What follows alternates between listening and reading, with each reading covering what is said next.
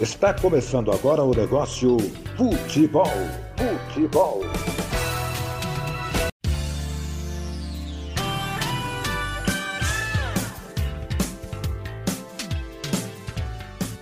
Boa noite a todos. Eu sou o Felipe da Fonte e está começando agora o Negócio Futebol, o podcast que vai te deixar informado sobre o mundo financeiro dos clubes do Brasil e do mundo. E no programa de hoje vamos abordar o tema do Profut, que é o programa de modernização da gestão de responsabilidade fiscal do futebol brasileiro. Bom, trata-se de um programa destinado a incentivar clubes, ligas, federações estaduais e CBF a adotarem práticas modernas de gestão em contrapartida da concessão de parcelamento e redução de débitos tributários e não tributários com a Receita Federal. Procuradoria-Geral da Fazenda Nacional, Banco Central e débitos relativos ao FGTS. Além disso, vamos também falar sobre as polêmicas contratações de atletas já renomados no aspecto financeiro de suas contratações, em relação a salários, luvas e no impacto dessas transferências. E no episódio de hoje, para contribuir com esse tema, vamos entrevistar Fernando Fleury. Fernando, boa noite, obrigado por ter topado o convite de participar do nosso podcast. Seja bem-vindo. Eu que agradeço, Felipe, tudo bem? Boa noite, é um prazer estar aqui com vocês. Vai ser muito legal poder estar debatendo esse tema, esses dois temas, na verdade, tanto o Profut quanto essa questão da influência dos novos jogadores e, e de todas as questões de marca e marketing do, do futebol brasileiro hoje em dia. Perfeito. Fernando, então, para iniciar, você poderia falar um pouquinho sobre sua trajetória, sua carreira? Pode ficar à vontade. Posso sim, claro, vai ser um prazer. É, meu nome é Fernando Fleury, é, hoje eu sou fundador e CEO, né, sócio fundador e CEO da Armatura e Market Science.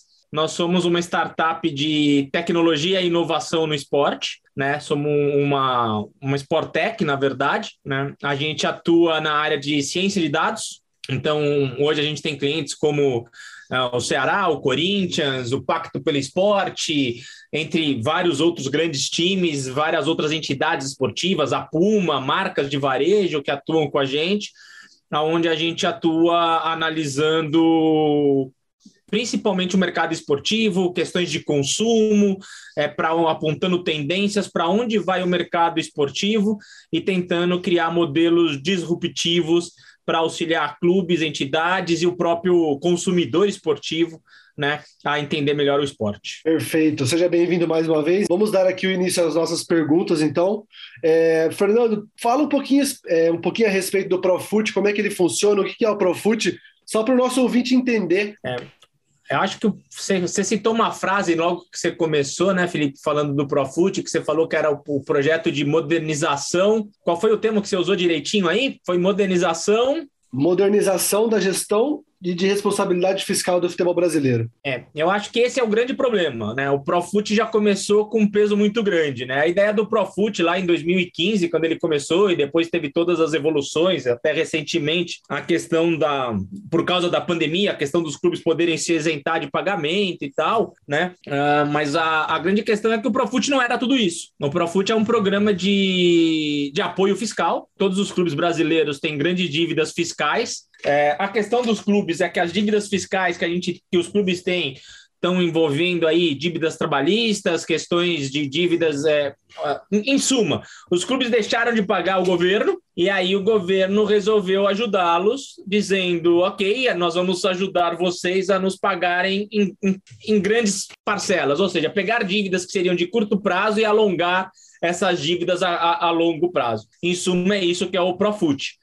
Né? E aí o clube deveria dar algumas contrapartidas. A principal contrapartida é uma questão de um pouco mais de transparência nas suas contas e principalmente garantir o pagamento e os modelos de endividamento desse clube para que essas dívidas não acontecessem de novo. Certo. Na sua opinião, Fernando, o Profut ele é para deixar o para deixar os times é, como a, é, é, o intuito do Profut é fazer com que os clubes arquem com os pagamentos de tributos para o governo e sejam melhor administrados, porque a gente tem alguns casos de clubes que desrespeitam, como foi o caso de Cruzeiro, e que foi banido né, e que foi excluído do Profut. Então, você poderia falar um pouquinho mais a respeito dessa responsabilidade de, de cumprimento desse, dessa lei? Posso. A, a, ideia do Profut é boa, tá? Quando, quando a ideia do Profut surgiu, a gente tá, eu, eu até estava bastante envolvido junto com o Pedro Daniel, é, e a gente começou a, a, trabalhar junto com os deputados a questão do, do, do Profut. O Profut não é ruim, a ideia do Profut é boa, né? Existe uma dívida, essa dívida vai ser paga. Ninguém queria abrir mão da dívida, isso é um processo muito importante do Profut. Então, o Profut não era um projeto onde você abria a mão de receber, você afirmava que queria receber e falava, ok, se você estiver disposto a me pagar, eu estou disposto a alongar essa dívida, né? Em contrapartida é, se você em algum momento deixar de me pagar, aí acaba esse financiamento e eu vou cobrar tudo de uma vez só. Então, é, é, esse é o contexto e foi até o problema do Cruzeiro, que o Cruzeiro hoje tenta resolver, assim como vários outros clubes, né?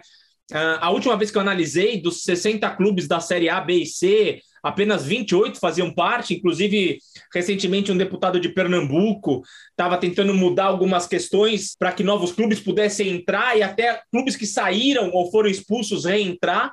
Uh, mas aí entrava um, uma outra modalidade, com, aí sim com descontos para quem pagasse em menos tempo. E aí, então, você tem uma mudança no Profut que deixa de ser um processo de financiamento de dívida a longo prazo para começar a ter um, um, modelo já de, de descontos para quem pagar. E aí a gente tem que começar a pensar num, num conceito que é muito importante para nós. O que nós queremos como cidadão, né? O que, que nós, como sociedade, o que, que a gente quer dessa dívida que o, os clubes devem? Porque esse dinheiro que é do governo, no fim, deve para a sociedade. E é um dinheiro que foi usado de alguma forma em prol de uma atividade né, é, que o clube tinha. Então, esse dinheiro foi usado, se deve à sociedade, e a gente tem que pensar se a gente quer esse dinheiro de volta ou não como cidadão. Perfeito. É, Fernando, agora que a gente já entendeu um pouquinho a respeito do Profut, é, nesse ano no futebol brasileiro, a, a gente teve contratações de impacto, né? a gente teve contratação de Hulk, William, é, Douglas Costa vindo para o Grêmio também, a gente teve é, vários jogadores que vieram para cá vindo, vindos da Europa, né, com o intuito de encerrar a carreira aqui no Brasil, é, que foi onde eles começaram. Só que antes da gente partir para esse ponto das contratações dos atletas renomados que vieram para cá, é, poderia falar como é que o Profut interfere nas contratações dos times e também nos, na questão dos valores de patrocínio e tudo mais? O Profut tem uma, um impacto indireto nessas questões, né? Porque o Profut, ele, em teoria, o Profut ele acaba tendo envolvimento no controle de receitas, né? E de não só de receitas, desculpa, mas de custo, né? Então é, você não pode gastar mais do que você recebe e, e, e, você tem uma questão de controle de endividamento. Então, esse é o grande impacto do Profut. Não só vai ser do, o impacto só do Profut, como a introdução do Fair Play, que a CBF vai introduzir a partir do ano que vem, né, que já existe na Europa, também vai controlar isso. Né? Então, no fundo, o que todo mundo está buscando é um, é um certo equilíbrio, que foi o problema do Profut. A partir do momento que os clubes viram eu devia X milhões e agora eu consegui alongar essa dívida de X milhões por vários anos, né? Então eu sei quanto eu vou pagar cada mês. Então eu estou mais tranquilo em termos de pagamento. Ao invés de eu equalizar essa dívida e falar, ok, eu posso gastar, eu, eu, eu posso agora me controlar nos gastos, eu simplesmente continuei gastando e continuei me endividando. Foi isso que aconteceu com vários clubes. Muitas dessas dívidas vêm da contratação de atletas, e é o principal custo operacional de um time de futebol. E é normal que seja a principal ação de um clube, né? o principal envolvimento esportivo de um clube é jogar bola. É a matéria-prima de um, de um clube acaba e a matéria-prima de um clube acaba sendo o jogador. Aí a grande questão é, o esporte nos últimos anos, tirando esse ano de pandemia, né, esses últimos dois anos de pandemia, que são anos que a gente vai tirar um pouco da curva, são anos que a gente não vai esquecer, mas que para algumas análises nós temos que tirar, porque são anos fora da curva, é, o, o esporte tem injeção de dinheiro, bom dinheiro, dinheiro que veio de novas receitas, dinheiros que, veio, que vieram de patrocinador. Então, são dinheiros, foram dinheiros, vamos falar até no plural, como uma, uma maneira de brincadeira até, né? Foram dinheiros interessantes para nós. Mas a, a, a introdução desse novo dinheiro no futebol, ao invés de equalizar as contas dos clubes, é eu recebo mais eu continuo com o meu gasto para poder equalizar. Não, os clubes fizeram o quê? Eu recebo mais, continuo gastando mais. Então eu continuo sempre no negativo. A ideia de um Profut, de um fair play financeiro, de todo um controle de dívidas, é exatamente para que isso não aconteça mais, né? Porque a gente tem que lembrar que os clubes ainda no Brasil acabam sendo uh, clubes sociais. E como clubes sociais, eles têm uma série de responsabilidades sociais e descontos por serem clubes sociais. Descontos que são abatidos do dinheiro público. Então é essa a grande questão. Se você não quer ter todo esse benefício, vira empresa. E aí arque com os impostos naturais que uma empresa tem que arcar. E ao arcar com impostos naturais de uma empresa, você tem a tendência a falir, se você não arcar com tudo isso. Se você não tiver a responsabilidade fiscal que uma empresa tem. É aí que hoje surge né, as novas leis de se criar a sociedade anônima esportiva e assim por diante. Perfeito. É, agora que você já falou um pouquinho sobre essa relação do Profut com as contratações, com é, a questão dos patrocínios, né, do dinheiro dos patrocínios, poderia falar a sua opinião? É, qual é a sua opinião a respeito dessas grandes contratações de jogadores com salários altíssimos, que é, vindo para clubes que possuem grandes dívidas? Qual é a sua opinião? É aquilo que a gente estava falando agora há pouco, Felipe. Ah, a questão dos, do, dos salários é entender quanto ela vai impactar na, na receita, porque o, o, jogador, na verdade, o salário impacta no custo, mas a grande questão é quanto esses jogadores impactam nas receitas. Né? Jogadores famosos, eles tendem a trazer bons resultados financeiros se souberem ser bem usados e explorados na área de marketing, mas eles também tendem a gerar muito custo né? Uh, não só de salário, mas, mas quando a gente envolve toda a questão operacional, né? São salários, são luvas e assim por diante. Uh, o trabalho específico desses jogadores, no caso do clube, é, são dois retornos.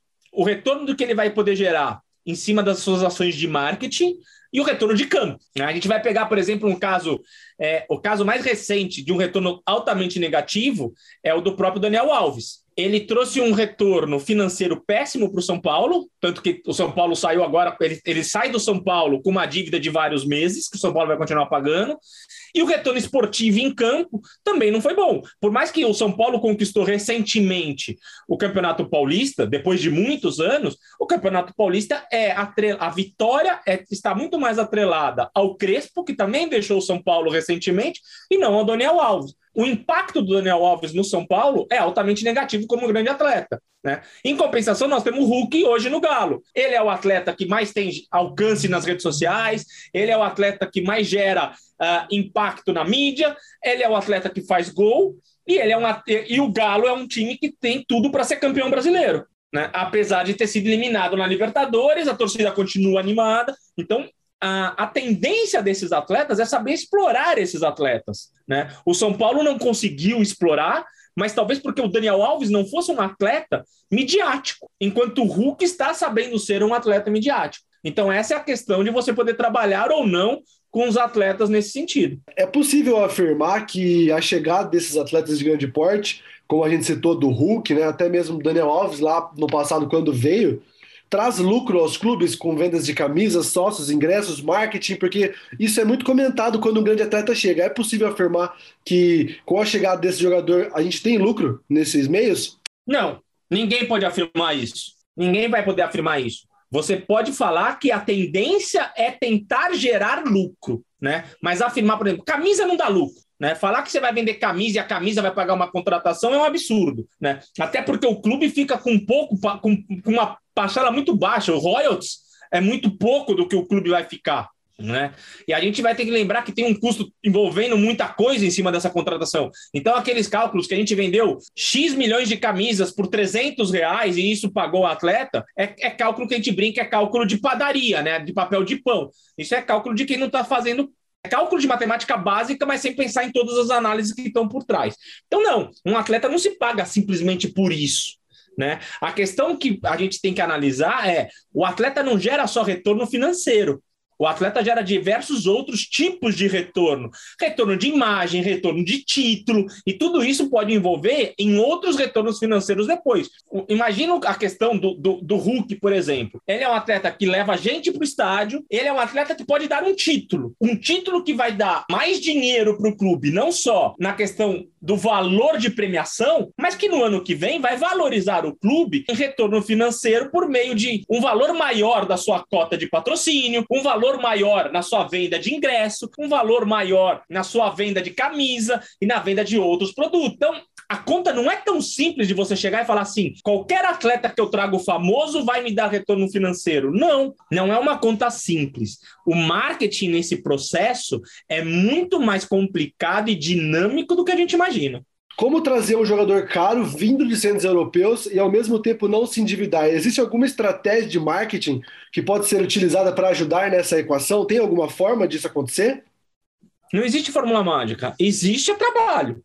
Né? Aí a gente pode, pode brincar de Murici Ramalho e falar que aqui é trabalho duro, né? A verdade é essa: você tem que ter um trabalho árduo, um trabalho duro, né? É, pensar em várias estratégias entender o seu time, entender a sua torcida, né? É, essa é a grande questão. O, o, sucesso do campo também vai ser um sucesso do marketing. Né? É muito difícil você ter um sucesso de um atleta fora de campo se esse atleta não desempenha bem em campo. Eu não estou dizendo que o time precisa ser vitorioso, mas o atleta precisa estar bem no campo para que as ações de marketing dele sejam boas, para que a ação de marketing com ele sejam positivas, né? É, isso é, é sine qua non, não tem como. Né? Você pega o, o Michael Jordan, é um atleta midiático, mas ele era um grande atleta, né? Qualquer atleta que você pega que seja midiático, são atletas que causam bom desempenho. Não estou dizendo que eles estão sempre bem, mas no geral são atletas de bom desempenho. Né? Então não existe fórmula mágica. Você não vai pegar um atleta derrotado e criar ele como um atleta midiático. É muito difícil. Por quê? Porque a performance do atleta, o que, que nós esperamos de um atleta? Nós esperamos de um atleta vitória. É isso que o, o consumidor quer, é isso que, o, o, que nós, né, do lado de, de fora da ação, né, nós que estamos assistindo, nós nos espelhamos nos atletas vitoriosos. Né? Então a gente vai precisar de atletas vitoriosos para fazer ações midiáticas. Né? Atletas midiáticos são, por consequência, atletas de bom desempenho. Não necessariamente atletas vitoriosos, no sentido que ganharam muitos títulos, né? mas são atletas que têm bons desempenhos. Não são atletas medianos, são atletas acima da média.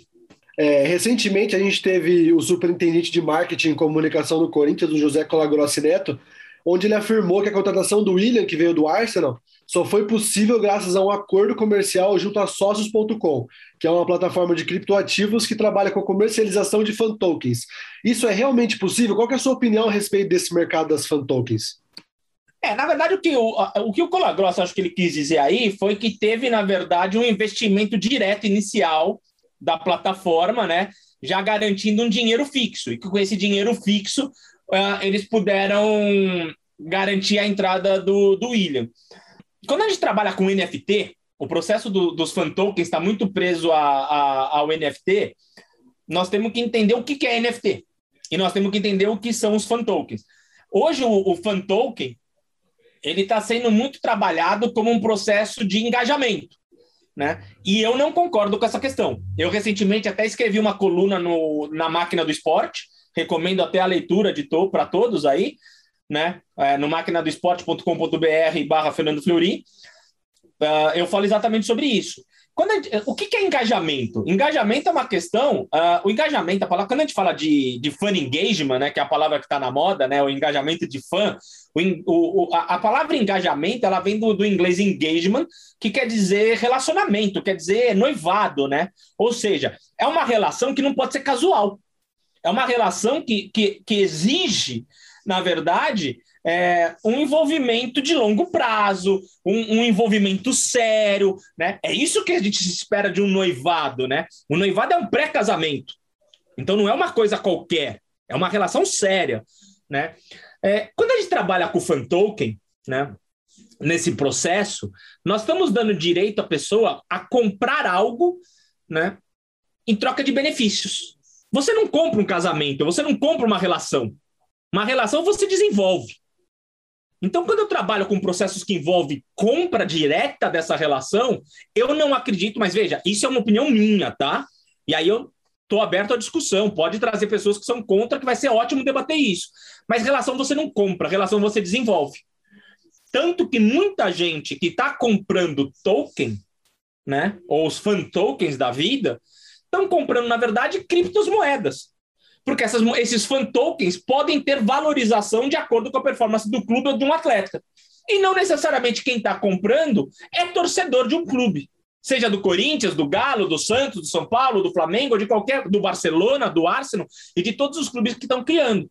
Então eu estou criando aqui um processo que não necessariamente é o engajamento de um fã, mas é um engajamento de pessoas que querem ter investimento financeiro com criptomoedas ou criptoativos, como você chamou. Né? E aqui eu estou comprando relação. Comprar relação não é engajamento com fã. Engajamento com fã é um outro envolvimento que pode ser desenvolvido sim, mas não por meio de fan token.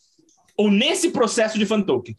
É que a gente viu muitos clubes, né, entrando nessa onda do fan token, né? O Galo foi o primeiro aqui no Brasil que começou com os fan tokens.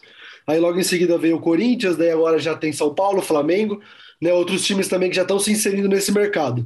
Né? Mas veja, eu não estou falando que o token é ruim, tá? Nesse uhum. processo. Isso tem trazido dinheiro para o clube. Eu Sim. só estou dizendo que quando a gente relaciona o processo de token a fan engagement, para mim é mentira. É um erro. Mentira não, mentira é muito pesado, mas é um erro. Eu não concordo com essa nomenclatura. Não necessariamente eu estou dizendo que token é ruim. Eu, se tivesse do lado do clube, faria o token, mas eu não exploraria isso como um processo de fan engagement. Eu exploraria isso de uma outra maneira, mais transparente com o torcedor. É, você que trabalha nessa área do marketing esportivo, né, há bastante tempo, você poderia citar, assim, fazendo uma breve análise assim do que você enxerga de futebol é, durante todo esse tempo que você acompanha. É, o que, que você vê nos clubes, assim, com relação a ações de marketing que não são muito explorados? O que, que você faria se você, por exemplo, fosse é, o, o, coordenador de um departamento de marketing de um clube da elite do futebol brasileiro? O que, que você acha que foi pouco explorado e o que, que você faria? geralmente eu cobro para te dar essa resposta, né? Por isso que eu tenho um, um, é por isso que eu tenho uma empresa de, de, de ciência de dados relacionada à inovação e marketing esportivo. Mas eu vou dar uma dica para você e para os seus ouvintes. Na, na verdade, eu vou dar uma dica, uma dica mais geral para não fugir da sua, da sua pergunta, tá? Para ajudar vocês aí no, no, no, no podcast de vocês. Uh, vamos pensar o seguinte, que é o que eu falo até em sala de aula, tá? Quando eu estou dando minha, minhas palestras e minhas aulas. É... O principal ativo de um clube, no meu entendimento, é e sempre será o seu torcedor. Acho que a pandemia, por mais que por mais trágica que a pandemia tem sido e foi no meu entendimento trágica, trágica para todos nós, né, não só pelas mortes, mas por todas as questões que a pandemia nos trouxe, ela também nos permitiu ver algumas coisas. Entre elas, a falta que o torcedor faz no estádio. Não só financeiramente, né, o torcedor faz falta financeiramente para o clube no estádio, isso é notório, mas a falta do envolvimento do torcedor faz falta em todo o processo. Os patrocinadores começaram a pagar menos, eh, a TV começou a querer pagar menos, eh, o mercado como um todo retroagiu. Né? E o futebol perdeu um pouquinho da graça, até para ouvir no rádio, para ver na TV, de um jogo sem torcida. Então a gente começou a perceber algo que a gente sempre falou para quem trabalha no mercado, a importância que o torcedor tem para o mercado. E esse torcedor, ele é e sempre foi muito maltratado pelo mercado esportivo brasileiro, não só o mercado de futebol, mas pelo mercado esportivo brasileiro. Então a dica que eu, que eu deixo aí para todo mundo e que eu sempre dou, é, e aí eu também puxo um pouco a sardinha para o meu lado, porque é o que a gente mais trabalha é se nós não investirmos no torcedor brasileiro esportivo, nós não vamos desenvolver o mercado esportivo brasileiro nunca. Porque o torcedor brasileiro é o torcedor que vai fazer o mercado esportivo crescer sempre. Perfeito, Fernando. É, acho que eram esses esclarecimentos. Queria finalizar aqui a nossa entrevista agradecendo sua participação aqui no nosso podcast. Obrigado por ter topado, por ter aceitado vir aqui fazer esse bate-papo para a gente entender um pouquinho melhor sobre esses conceitos que foram debatidos. Então, mais uma vez, obrigado por ter topado e espero que numa próxima oportunidade a gente possa voltar a se falar aqui para debater sobre outro assunto. Ô, Felipe, eu que agradeço o convite, deixo um abraço aí para todos os seus ouvintes. É, sempre que quiser me convidar, é só me chamar, eu adoro falar. Então, para mim, é, eu sou professor, dou palestra, então, para mim, é sempre um prazer estar tá podendo contribuir com o desenvolvimento de, de, de todo mundo. Né? Desejo sucesso aí para vocês, né? que vocês possam se formar e, e, seguir a carreira aí de vocês uh, seja ela no esporte ou não, mas que vocês tenham sucesso. Perfeito. Obrigado mais uma vez e espero que a gente possa voltar a se falar então para próximos debates. Obrigado pela participação, Fernando. Um abraço. Valeu, obrigado. Mesa Redonda.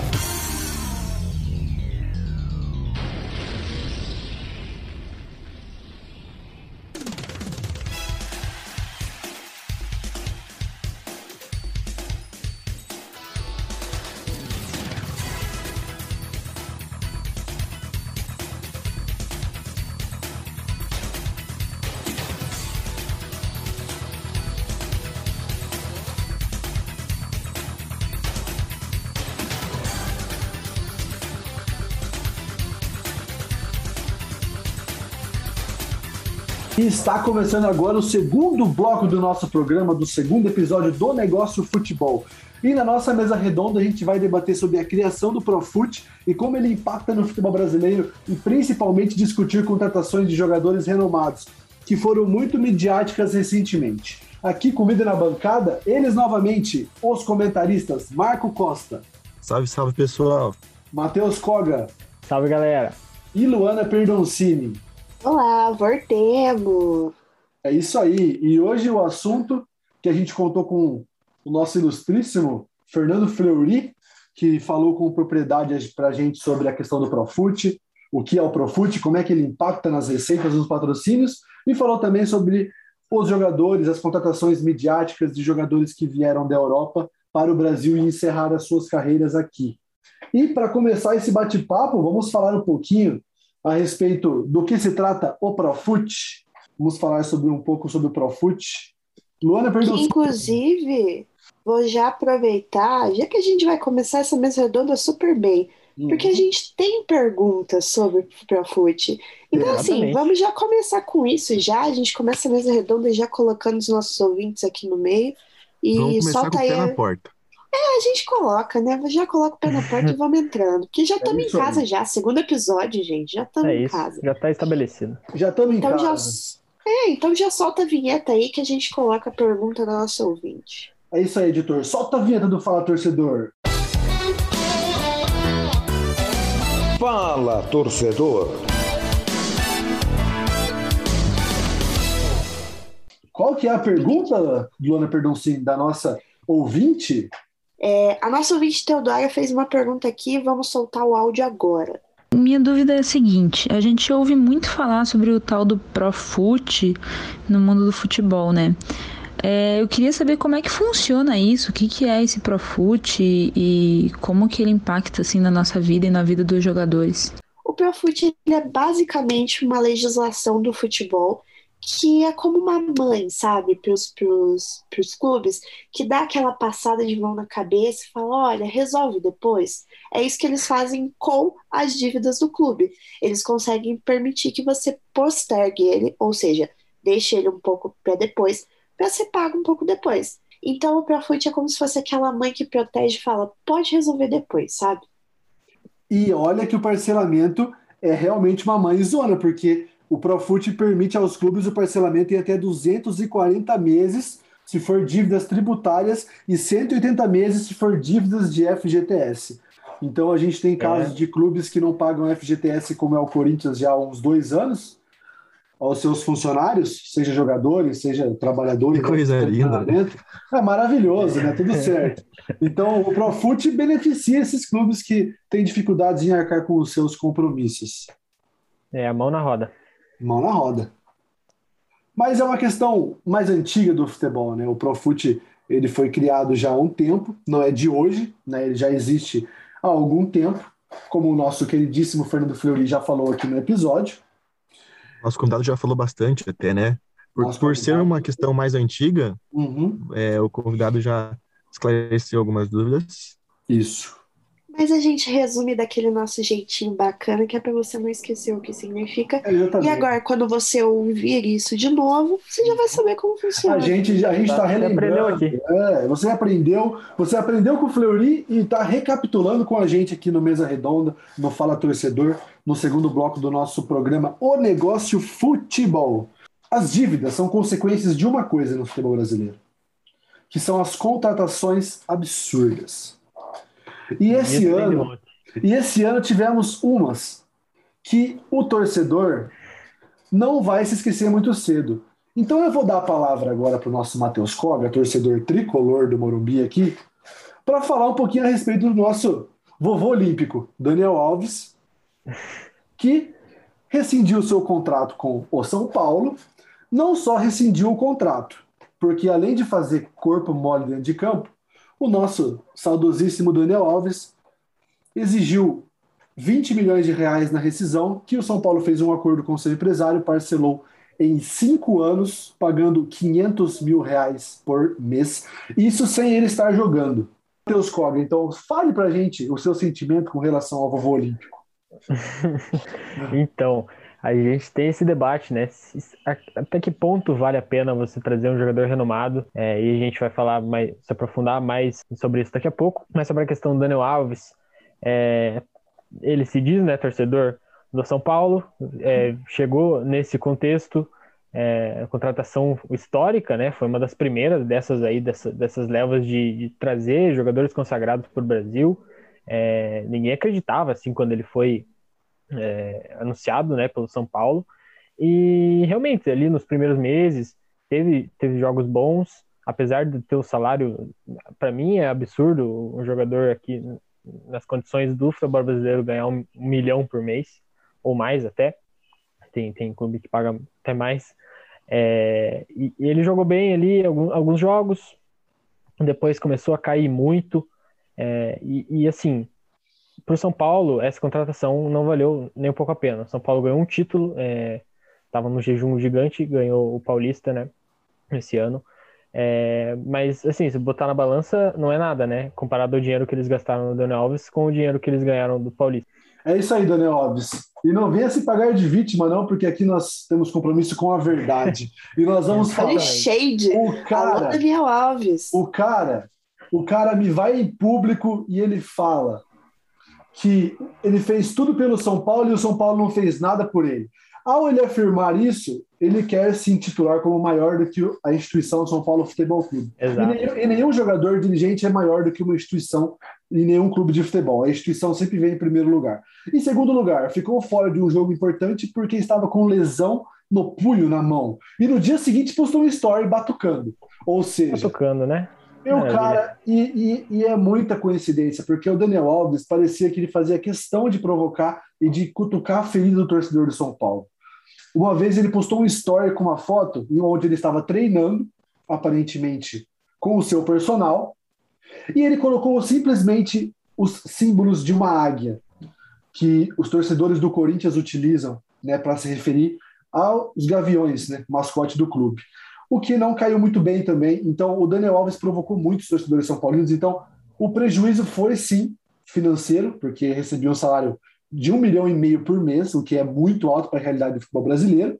Porém, o torcedor do São Paulo, Marco Costa, também não tem saudades dele dentro de campo, não é mesmo? Eu imagino que nenhum torcedor é, esteja com saudades, apesar de que eu lembro muito bem que na época que ele foi contratado era um sonho, né? Era um sonho torcedor tricolor. E infelizmente não, esse sonho não foi. Virou um pesadelo, né? Virou um pesadelo. Ah, exatamente concluiu o que eu queria dizer, exatamente. Virou um pesadelo esse sonho. Então, assim. Olha, gente, eu sinceramente espero de coração que Daniel Alves não ouça esse podcast, senão eu vai também, ferir muito favor, o ego dele. Alves.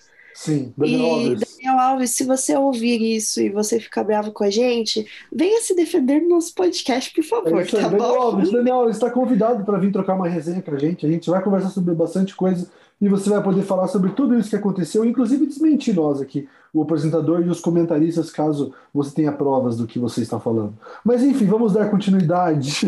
enfim, o Daniel Alves não vai Eu vir. quero provas, eu quero o provas. Daniel Alves, o Daniel Alves não vai vir aqui. Vamos continuar aqui com o nosso. E o...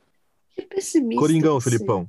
O Coringão? E as contratações do, do Coringão, como é que o, o William Juliano, Renato Augusto, Roger Guedes, e ano que vem Paulinho tá chegando também. O então, quarteto mágico. É o quinteto, é o quinteto, é o quinteto, é o quinteto. A gente vai colocar o Paulinho de zagueiro lá só para conseguir jogar entre os ombros.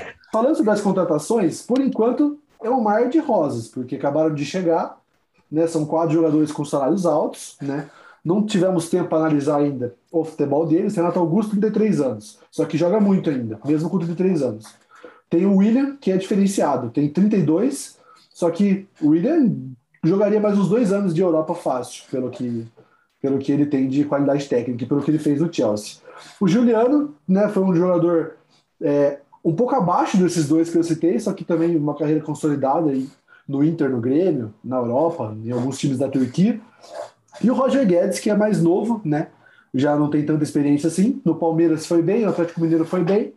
E daí estava na China e o Corinthians foi lá e resgatou também. Então a gente vai precisar de um tempo para analisar esses jogadores, né?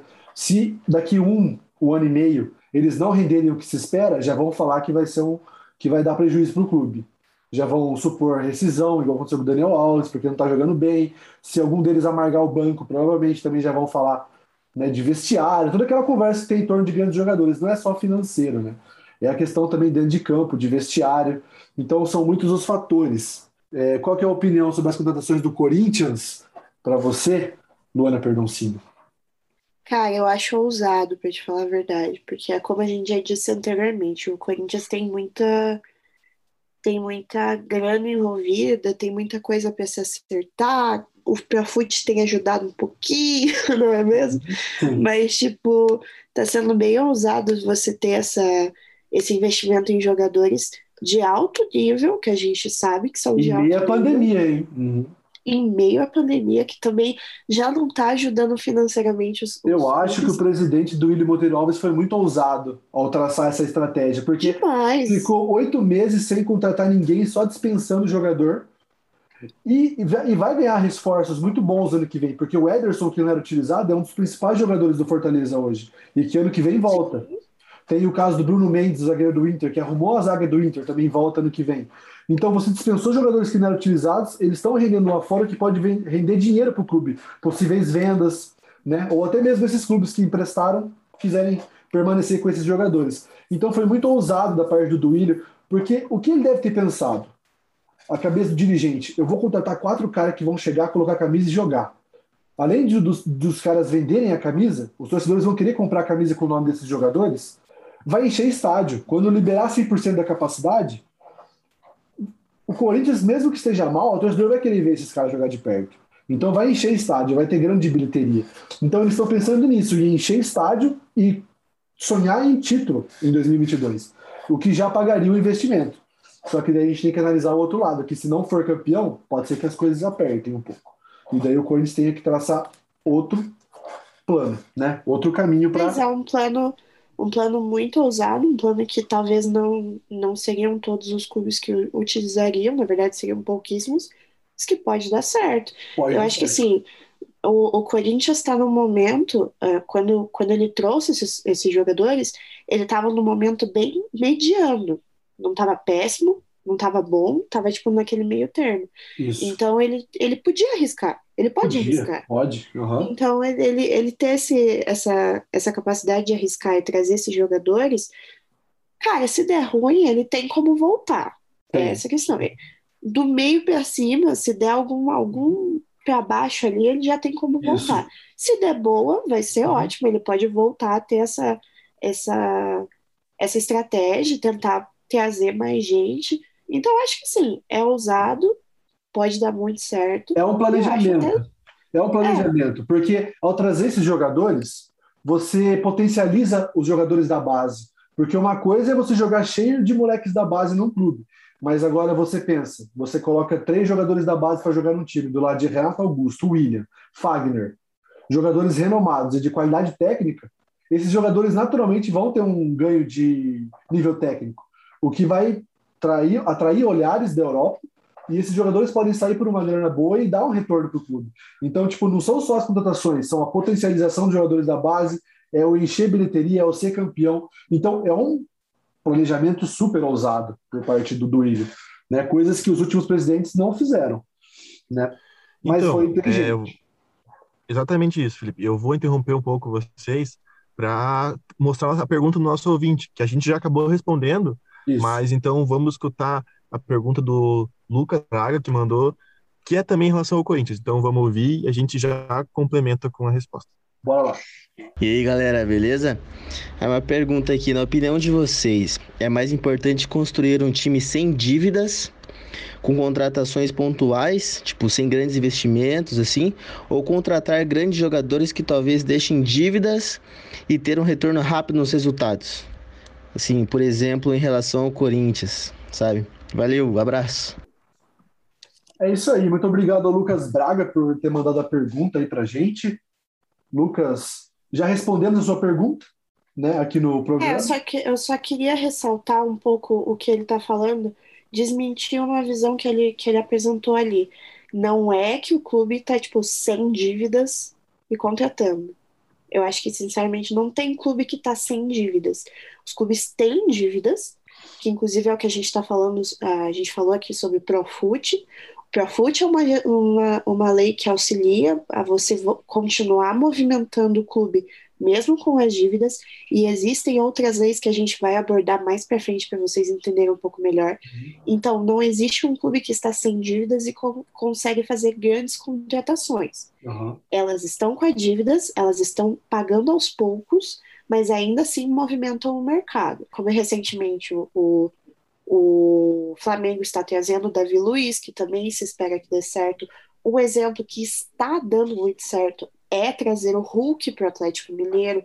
O Hulk Uhum. tem apresentado muito resultado para o Atlético Mineiro e muito retorno financeiro de torcida, igual o Felipe falou, venda de camisa, trazer galera para o estádio. Claro que a pandemia também ajuda a trazer gente para o estádio, porque os torcedores já estão com saudade de ir, mas não existe essa história de não ter dívidas e contratar jogadores caros. Sim. É, partindo então agora a opinião barra pergunta do nosso seguidor Luiz Gustavo de Lima Alves no Instagram, falando nesse, nessa questão das contratações, de ser viável ou inviável. Ele afirmou que, dependendo da contratação, ela pode ser viável sim. E ele citou o caso do Ronaldinho Gaúcho no Atlético Mineiro. O Atlético Mineiro, que antes de 2012, né, era um time que vinha se estruturando, e o Ronaldinho colocou o Atlético Mineiro lá, no, lá em cima, né? O pessoal começou Fundou, a conhecer. Fundou o Atlético Mineiro, né? Começou a conhecer o Atlético Mineiro por causa do Ronaldinho Gaúcho. E conseguiu conquistar a Libertadores. Né? O Ronaldinho, inclusive, estava também naquela Copa do Brasil que o Atlético conquistou, que foi o primeiro título de Copa do Brasil, primeiro título de Libertadores. Então, esse foi um exemplo de contratação que foi muito boa, porque trouxe resultado dentro de campo e não trouxe nenhum prejuízo financeiro. Porque o Ronaldinho, quando ele saiu do Atlético Mineiro, não teve essa questão de falarem de finanças, de ah, o Atlético está devendo não sei quantos para o Ronaldinho. Então foi uma contratação que deu certo. Qual que, é, qual que é a opinião de vocês com relação ao Ronaldinho Gaúcho no Galo?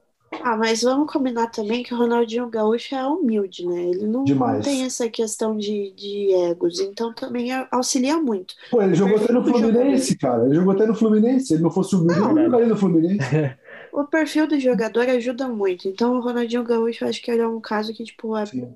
Se todo jogador fosse gente boa, igual o Ronaldinho Gaúcho é, o futebol tava muito bem feito, sabe? Muito, muito bem feito. Deitou aqui. Deitou demais. Deitou muito. E a gente também tem casos, né? De. Koga, manda bala. Sim. É, continuando sobre, falando sobre o Atlético Mineiro, a Luana até citou ali o exemplo do Hulk, e eu acho que é um exemplo legal de se trazer, porque assim, pegando o exemplo da Copa de 2014, por exemplo, ninguém gostava do Hulk, né? Ninguém defendia ele na seleção, ninguém defendia ele ser titular, muito menos entrar durante a partida. E hoje ele retornou, esse ano, destruindo absolutamente, né? Artilheiro, faz gol, ajuda o Atlético em todas as competições e teve essa volta por cima, né? E a gente fica pensando assim, se mais jogadores, né, apostar de novo nesses jogadores já consagrados, voltarem a jogar o Brasil, que jogava na Europa, porque querendo ou não, o nível na Europa é, é mais alto, né? Então, quando esses jogadores retornam, eles vão deitar. É o caso do William agora, né? Eu acho que, que eles mandam muito bem aqui, por, por ser um nível mais alto lá fora. O nosso grande Palmeiras, né, que teve a chance de comprar o Diego Costa e o Hulk, acabou não querendo pagar o que eles queriam e os dois foram para o Atlético Mineiro. Marco Costa, há ninguém melhor que você para falar sobre essas duas contratações que o nosso querido meu malvado favorito deixou de fazer, né? Então, é, essas duas contratações, inclusive, são o meu pesadelo toda noite, assim. É, esses dois jogadores eram o que eu mais queria, assim, por, por, por qualidade, por Europa, é, por identificação ao clube, inclusive já é, disseram que são palmeirenses, é, mas tem que elogiar o Atlético Mineiro, na verdade, na minha opinião. É, o Palmeiras foi lento, Maurício Gagliotti foi lento, é, omisso, e a gente já comentou isso, é, que foi a opção dele de zerar as contas e deixar uma saúde financeira do clube melhor, mas ao mesmo tempo paga salários absurdos para jogadores como o Lucas Lima, tudo bem que foi emprestado, mas metade do salário ainda é do Palmeiras, é, Daverson ganhando seus 500 mil reais, Luiz Adriano ganhando seus 800 mil reais, é, tem uma, um monte, infinidade de jogador ali que ganha mais de, de 700 mil e deixa de contratar jogadores que, que seja, que o Hulk ganhe 1 milhão e 500. É um absurdo? Claro que é, mas tá pagando por jogadores que não entregando. Então, é, foi uma, eu, eu achei, senti muito, assim, mas falando, sendo imparcial, foi uma perda de, um, de dois jogadores que queriam jogar em um determinado time. Então, o concorrente, que é o mais próximo, junto com o Flamengo, foi lá, viu a opção no mercado e trouxe. Tem que elogiar o Atlético Mineiro e, o dirigente, que é o Rodrigo Caetano, né? Então foi lá, viu a oportunidade de mercado e contratou, tá certo eles. Perfeito. E tá dando muito certo. O Diego, o, Diego, o Diego Costa acabou machucando agora na Libertadores, mas. E o Hulk tá destruindo. Imagine o marketing que teve. Era só usar, usar a cabeça. Pegar o Hulk, é verde, Palmeiras. Era um arregaço, mas foi o que aconteceu. Nossa, ia ser uma jogadaça de marketing. Uhum. Absurdo, absurdo. Então é isso, pessoal. A gente debateu hoje aqui a questão do Profut, a questão das contratações também no futebol brasileiro, desses jogadores caros vindo da Europa. E esse foi o Negócio Futebol de hoje. Obrigado pela audiência. Fique atento lá no nosso Instagram, arroba o Negócio Futebol, porque por lá você vai ficar sabendo a data e a divulgação, o lançamento dos próximos episódios. Até mais, Luana Perdoncini. Tchau, tchau, gente. Um beijo especial para o Daniel Alves, cara. Espero que você esteja bem. Um beijo. Venha para o nosso podcast, por favor. É isso aí. Matheus Koga, aquele abraço. Até mais, galera. Abraço. Marco Costa, é nós. Valeu, galera. Até o próximo. Valeu. Valeu. E termina agora o negócio futebol. Futebol. Não se esqueça de seguir nosso perfil oficial no Instagram, arroba o negócio futebol. E acompanhar todas as novidades por lá. Futebol. futebol.